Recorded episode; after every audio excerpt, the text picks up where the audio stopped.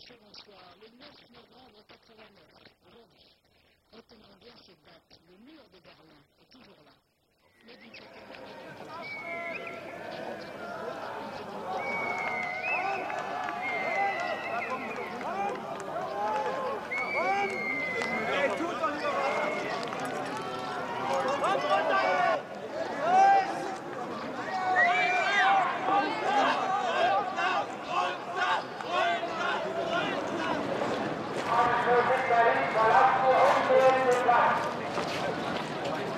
wenn ihr alles so weitermacht, kommen wir nicht dazu.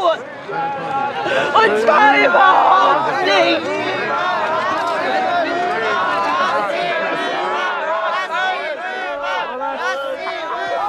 Moi, quand je vois ces images, ça me fiche toujours le cafard. Les gens, quand ils voyaient ça, ils pensaient que c'était une démarche de répression de la liberté. Pour moi, c'était pas ça. C'était avant tout un rempart contre le fascisme. Et puis, il faut être réaliste. Il fallait le construire, ce mur.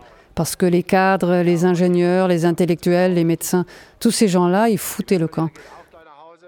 On disait qu'ils votaient avec leurs pieds. Sie wählt mit ihren Füßen. Mais c'était pas ça. C'était pas un acte politique, c'était juste des gens qui voulaient se payer des belles bagnoles et des costumes italiens. C'est tout. Alors qu'une trabi, ça marchait très bien.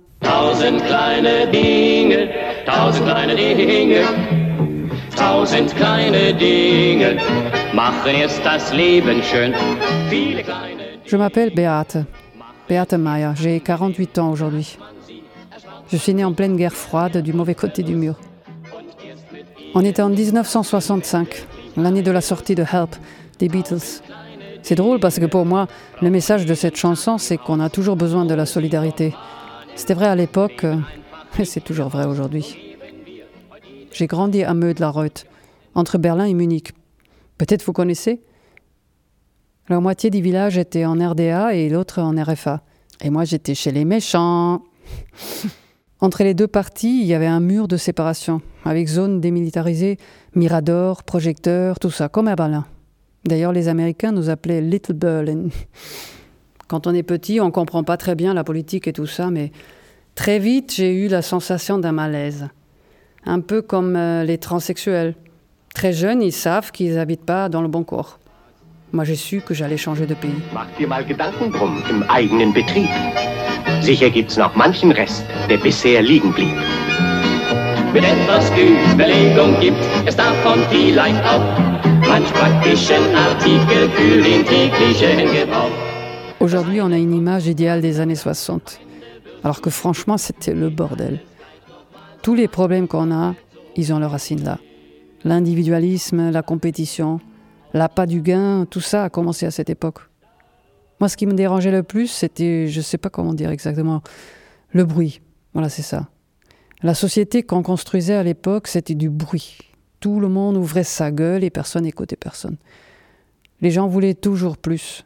Plus d'argent, plus d'amour, plus de sexe, plus de tout, et puis toujours cette idée qu'il fallait réussir sa vie. Mais ça veut dire quoi? Alors j'ai commencé à écouter les radios de l'Est et j'ai compris qu'il fallait que je parte là-bas. 1973, j'ai 18 ans, je fais une demande de visa officiel auprès des autorités est-allemandes. Je leur demande une autorisation de séjour d'un an pour aller étudier à Leipzig. J'attends trois mois la réponse, je téléphone et on me dit que le quota annuel est déjà atteint. Ils peuvent m'accorder un visa de visite d'une journée, à condition que je prouve que j'avais de la famille à l'Est. Mais que sinon, pour les études, il fallait que j'attende une année de plus.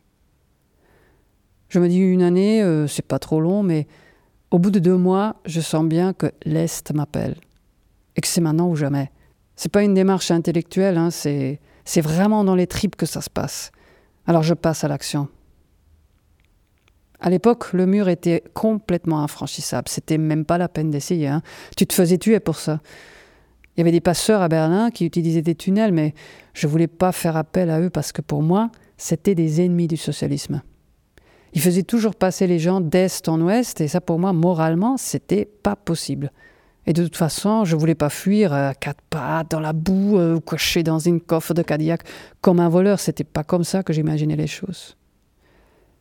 J'ai tourné en rond pendant plusieurs semaines et finalement, on était mi-novembre, En lisant le journal, je suis tombée sur une publicité pour un concert de la Staatskapelle de Dresde, qui était très réputé à l'époque.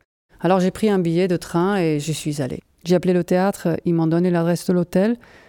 J'arrive à l'hôtel la veille du premier concert, je demande au réceptionniste si les musiciens sont déjà arrivés. Euh, il me montre un type affalé au bar. C'était Herbert Blomstedt, le chef d'orchestre. Il était tout seul, le regard sombre.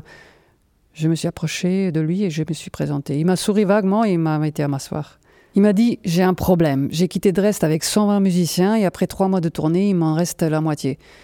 Il m'a raconté que son premier violon solo était parti acheter des cigarettes à la gare de Stuttgart et qu'il n'était jamais revenu. Il m'a dit aussi que la moitié des cuivres s'était évaporée dans les rues de Milan et qu'à Lisbonne, les percussionnistes étaient tous réfugiés à l'ambassade américaine. Il était désespéré. Il s'en foutait de la politique, lui. Il m'a juste dit Comment voulez-vous jouer Bruckner dans ces conditions? Je n'ai même plus de régisseur.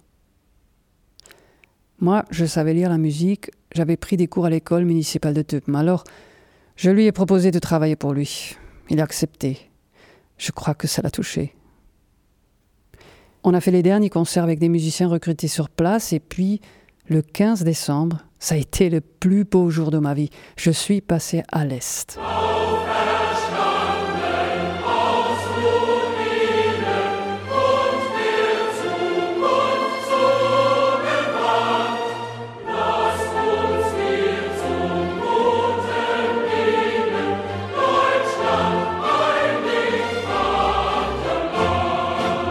Dès que je suis arrivée, j'ai su que j'avais pris la bonne décision. Là-bas, c'était vraiment différent. Tout le monde avait du travail. Il n'y avait pas de compétition entre les gens. C'était égalité parfaite, homme-femme. Et week-end à la campagne. J'ai habité plusieurs années à Karl-Marx-Stadt. Et là-bas, tu pouvais laisser ton vélo en bas de l'immeuble, pas attaché. Personne ne te le volait. Moi, quand je lis aujourd'hui que les gens vivaient dans la terreur de la Stasi, je dis que c'est pas vrai. Les seuls qui avaient du souci à se faire, c'était les ennemis du socialisme. Ceux-là, ils en bavaient. Mais pour les autres, c'était un genre de petit paradis. Une marque de café, une marque de cornichons, une chaîne de télé, même vêtements pour tout le monde. Tu te cassais pas la tête avec des conneries.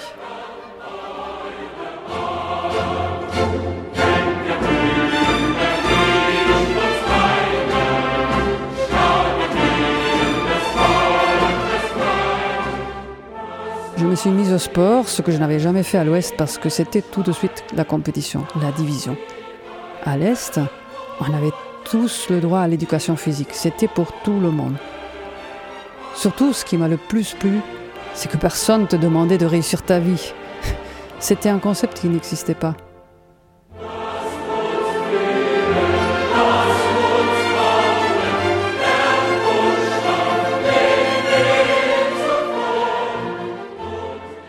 Quand le mur est tombé en 89, ça a été un choc terrible pour plein de gens, les jeunes surtout. Ils se sont précipités à l'ouest pour s'acheter des jeans et des cassettes et tout le monde les regardait comme des extraterrestres. Et quand ils sont rentrés chez eux le soir, ils ont compris que dans ce nouveau monde, ils allaient rester des ploucs toute leur vie. Et c'est ce qui s'est passé.